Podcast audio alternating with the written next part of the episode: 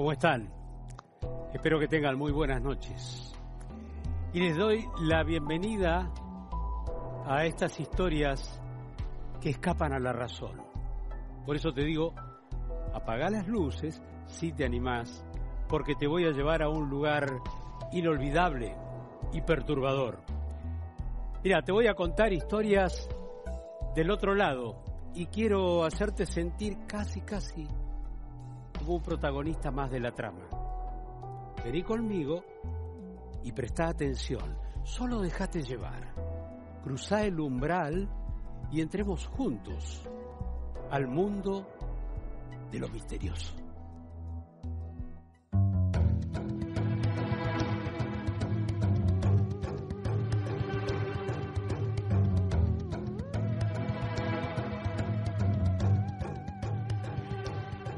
El célebre astrónomo, el célebre astrónomo Carl Sagan decía que un misterio es algo fascinante que nos impulsa a la exploración. Por lo tanto, la existencia de misterios es necesaria para obtener el placer del descubrimiento. O sea que los misterios son encantadores. Claro, hay misterios y misterios. Por ejemplo, ¿A quién no le ha gustado atreverse a dar una recorrida por el mundo de los muertos en plena noche? Claro que es como en el juego de la copa, hacer hablar a los muertos mediante esa cuestión del espiritismo, o cuando nos decidimos por fin a ir a investigar esa casona abandonada en la colina, y siempre alguien del grupo se arrepiente a último momento. ¿Por qué? Miedo es que los cementerios, pienso, atraen, pero a la vez repelen. Sus figuras, el mármol frío, los ángeles, las cruces, todo parece estar al acecho. Y el cementerio de la Recoleta, enclavado en el corazón de Buenos Aires, todavía más.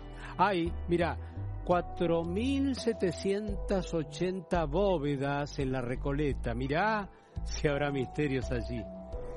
Debido a la importancia de las personalidades que descansan en esta ciudad de muertos y a la gran cantidad de obras de arte como estatuas, ángeles, bustos y vitrales, este cementerio está considerado entre los más importantes del mundo junto al de Père Lachaise en París y al Staglieno de Génova.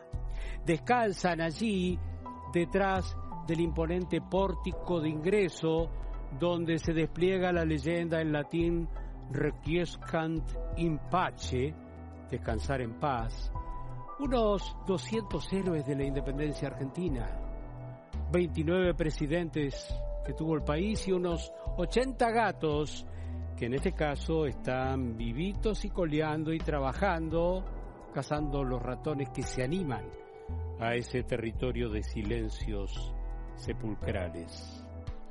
El cementerio es una obra de arte en sí mismo. Se convirtió en un barrio tan exclusivo como el barrio que lo rodeaba. Fue inaugurado con otro nombre en 1822 en un terreno de seis hectáreas que fue expropiado a los monjes recoletos de allí. Ese nombre que tiene la Recoleta. Se lo llamaba cementerio de Miserere o cementerio del norte. Y, no fue para nada exclusivo al principio. Baste decir que el primer cadáver que ingresó al cementerio fue el de un hijo de esclavos negros. Porque hasta que los ricos se fueron de la zona sur, donde estaban residiendo en sus grandes mansiones de la ciudad, debido a la epidemia de fiebre amarilla de 1871, y que poblaron la zona norte, recién allí el cementerio se volvió exclusivo, las mansiones se mudaron a esa zona y el de la Recoleta se transformó en uno de los cementerios más fastuosos y famosos del mundo. No ahora, pero porque hay pandemia, pero en otros tiempos, no ahora, pero en tiempos normales, unos 2.000 turistas lo visitan diariamente y todos ellos reciben información sobre las personalidades que descansan en las bóvedas y criptas, pero sobre todo se sienten absolutamente perturbados cuando los guías relatan la historia de dos mujeres cuyos fantasmas parecen ambular entre los pasillos de la famosa necrópolis porteña. ¿Y por qué estas dos mujeres interesan especialmente a los visitantes? Si hay seguramente miles de adolescentes y mujeres jóvenes que reposan allí el sueño eterno. ¿Sabes por qué? Porque son las únicas dentro del cementerio que tienen un monumento que las recuerda. Una de ellas es la llamada Dama de Blanco y te pido que prestes atención porque ya después de este contexto estamos entrando en tema. Y su vida y su muerte son una realidad incontrastable, pero su historia posterior, que para algunos existe, es verdaderamente un profundo misterio. A Luz María García Belloso, de ella estamos hablando, le hicieron la tumba muy cerca de la entrada al cementerio. Tenía solo 17 años. Tenía solo 17 años cuando murió, estragada por una terrible y prematura leucemia en 1925. Su madre, dicen, arrasada por la tristeza, pidió, rogó, suplicó que le permitan dormir junto a la difunta en un rincón de la cripta, junto a la blanca estatua donde descansa plácidamente recostada. Por alguna razón, una versión sobre su fantasma se afirmó rápido en la ciudad de Buenos Aires, su fantasma.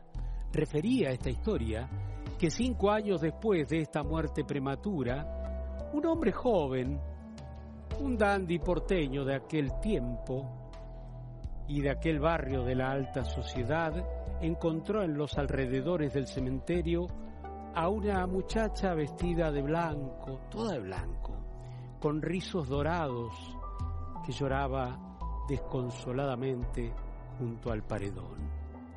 Le ofreció primero un pañuelo para enjugar sus lágrimas y luego le ofreció su saco para abrigarla del frío del frío que parecía llevar en el alma.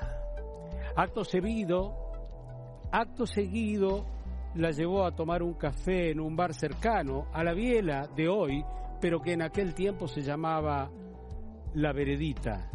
Y al anochecer, después de consolar su pena, el hombre supo que esa joven enigmática se llamaba Luz María. Siguiendo con la historia, la señorita cautivó con su presencia y con su rara belleza al joven que acudió a consolarla y llegado a un punto, éste se animó a darle un beso en la mejilla como para con otras pretensiones. Ella correspondió de alguna manera a ese beso, pero súbitamente dijo, tengo que irme, tengo que irme y, la muchacha se levantó intempestivamente y prácticamente huyó derramando el pocillo de café sobre el saco del joven que se llevó puesto y perdiéndose entre la niebla cuando ya avanzaba el crepúsculo sobre la ciudad. El hombre, desesperado, la siguió y observó entre las sombras que entraba al cementerio. Desenfrenado, golpeó una y otra vez el lúgubre portón con furia, hasta que el, el, sereno encendió una luz y se acercó al portón. ¿Pero por qué grita, hombre? ¿Qué pasa?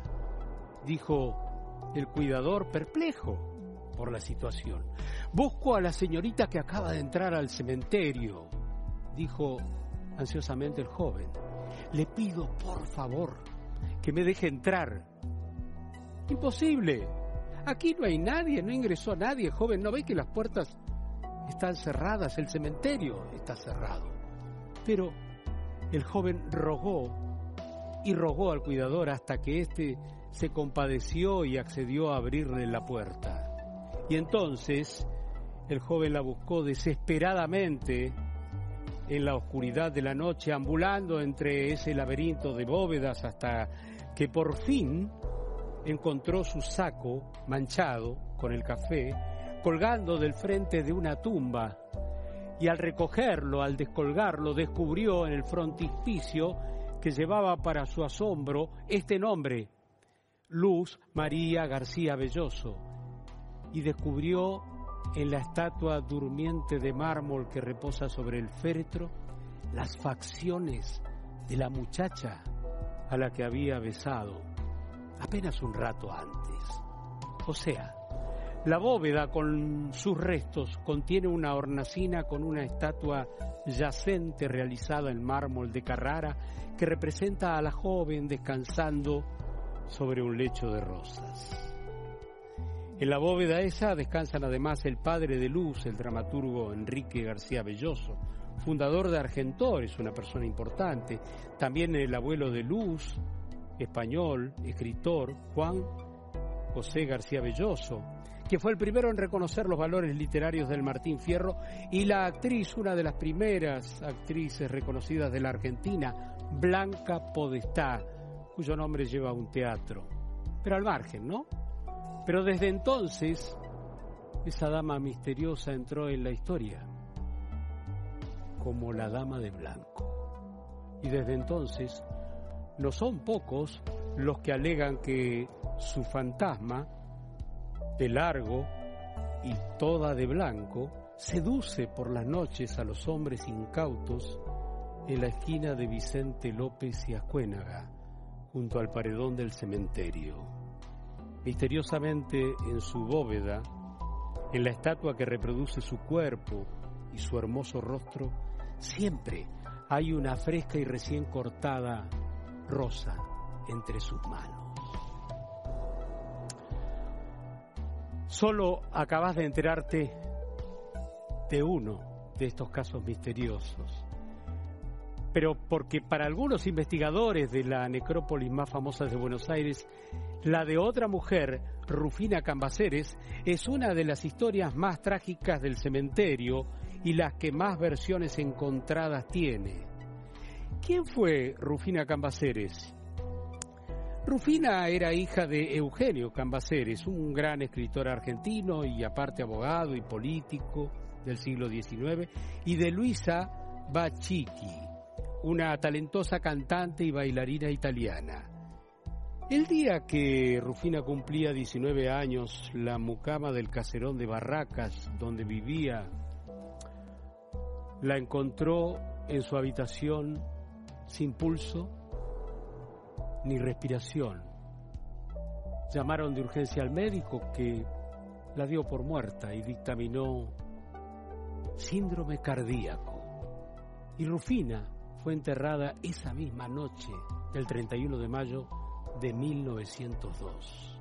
El cronista del diario La Nación reconstruyó el episodio del siguiente modo, escribiendo, después de despedir a sus amigas, la señorita Cambaceres pasó a sus habitaciones a fin de vestirse para ir a la función de la ópera y cuando todavía vibraba en el ambiente el eco de sus risas casi infantiles con sus amigas, una afección fulminante la derribó y la dejó rígida y yerta entre las galas con que se disponía a ataviarse para ir al teatro. Al día siguiente del entierro, una versión indica que el cuidador de la bóveda notó que el féretro de la joven se encontraba ladeado. Intrigado, fue a ver qué había pasado y al terminar de acomodarlo, de abrirlo, vio con espanto una expresión de terror en el rostro ya cadavérico de Rufina. De inmediato dedujo que había muerto asfixiada de terror al despertarse de un estado de catalepsia. La catalepsia es un estado en, el que una persona yace inmóvil, aparentemente muerta, sin signos vitales, pero, pero consciente. Es una muerta no muerta. Si Rufina se encontraba en ese estado dentro del féretro, es de imaginar el sufrimiento que pasó al darse cuenta de que se había cerrado el ataúd y ya no volvería a ver la luz. Otra de las versiones señala que unos días más tarde de su fallecimiento, Luisa Bachiqui, la madre, fue a dejar flores a su hija y al ingresar a la bóveda encontró el cajón corrido y con la tapa rota. Solo eso, el cuerpo de su hija seguía allí, pero la mansedumbre de la muerte había dejado paso a un rostro deformado por el espanto con los ojos abiertos y las manos crispadas. La policía apresuradamente y sin los medios arriesgó que se trató de un simple y macabro robo. Sin embargo, las costosas joyas que acompañaron su cuerpo seguían allí en el féretro. Dicen que la mujer, indignada, se estremeció de pavor y lanzó un acusatorio. La enterraron viva, enterraron viva a mi hija. Ella se convenció de que Rufina había sufrido un ataque de catalepsia. Imaginó, peor aún, que Rufina despertó de su letargo, rompió la tapa del ataúd, logró salir, pero nadie escuchó su grito y ella tampoco pudo abrir la pesada reja de la bóveda. El terror, dicen, paralizó entonces su corazón para siempre.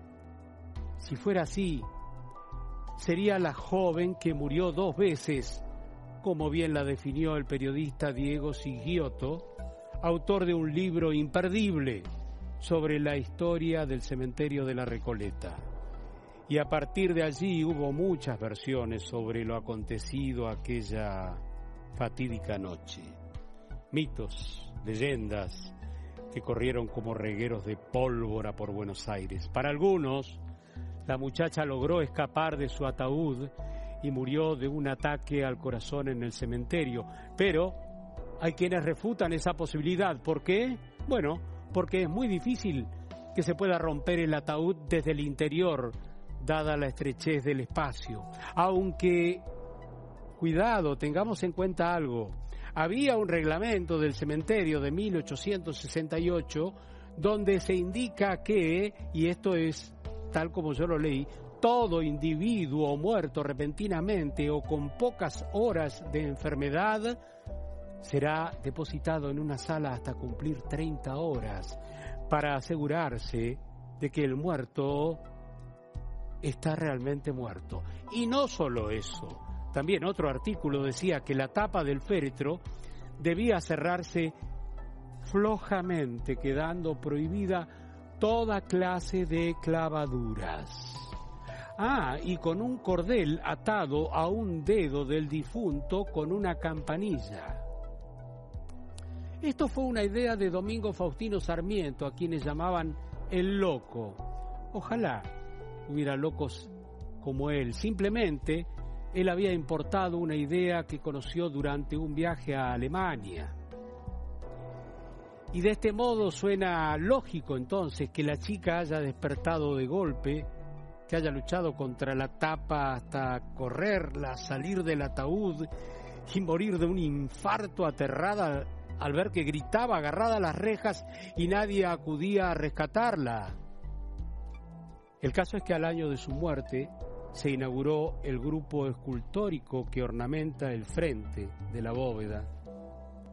Fue realizado por un artista francés y fue la primera obra estilo Art Deco que se hizo en Argentina. Miren la importancia del cementerio de la Recoleta. Sin dudas, es una imagen inquietante esa figura, tanto como hermosa, la silueta de Rufina en mármol de Carrara, custodia una puerta falsa en el mausoleo de los cambaceres, y allí se la ve tomándose de un picaporte, en una actitud un tanto ambigua, no sabemos si está entrando o saliendo. Una de las razones de que seguramente contribuyó a extender la leyenda de que Rufina también podría ser la dama de blanco que deambula por las noches en las veredas aledañas a los paredones del cementerio y que seduce con su fantasmal belleza a los despreocupados viandantes que caminan bajo los paredones del cementerio. Pero hay otra versión y hay más todavía. Luisa, la madre de Rufina, era amante de Hipólito Irigoyen, el líder radical que después llegaría a ser presidente. Luisa y su amante o su novio pero era muy reservado don Hipólito, por eso decía amante. Habitualmente se daban a Rufina, dicen eso, para que no se enterara de sus encuentros furtivos. Pero esa noche la dosis del somnífero fue excesiva y así la muchacha entró en coma, del que despertó cuando ya había sido sepultada. Pero en este caso, esta versión fue echada a correr casi con seguridad por las damas de la alta sociedad por envidia, que no veían con buenos ojos la figuración pública de una artista como Luisa, con un político de fuste como don Hipólito Yrigoyen. Hay una versión más oscura. Rufina tenía un novio y efectivamente murió de un ataque cardíaco cuando le contaron que su enamorado era también amante de su madre. En fin, en la estatua del mausoleo, Rufina posa su mano derecha sobre el picaporte de la cripta como si quisiera abrirlo, lo que no ha hecho más que alimentar las leyendas en torno a su muerte.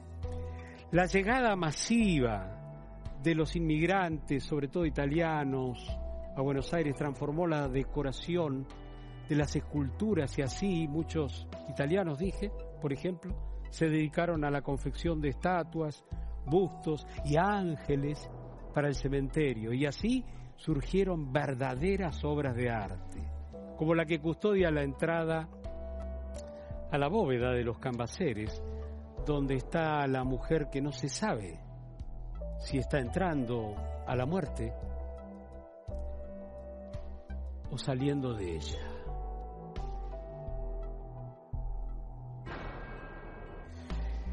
Estaba pensando qué, historia subyugante esta de las damas de blanco, de la recoleta y sobre todo la catalepsia. El tema de morir y no morir duró, miren, hasta bien entrado el siglo XX. ¿eh?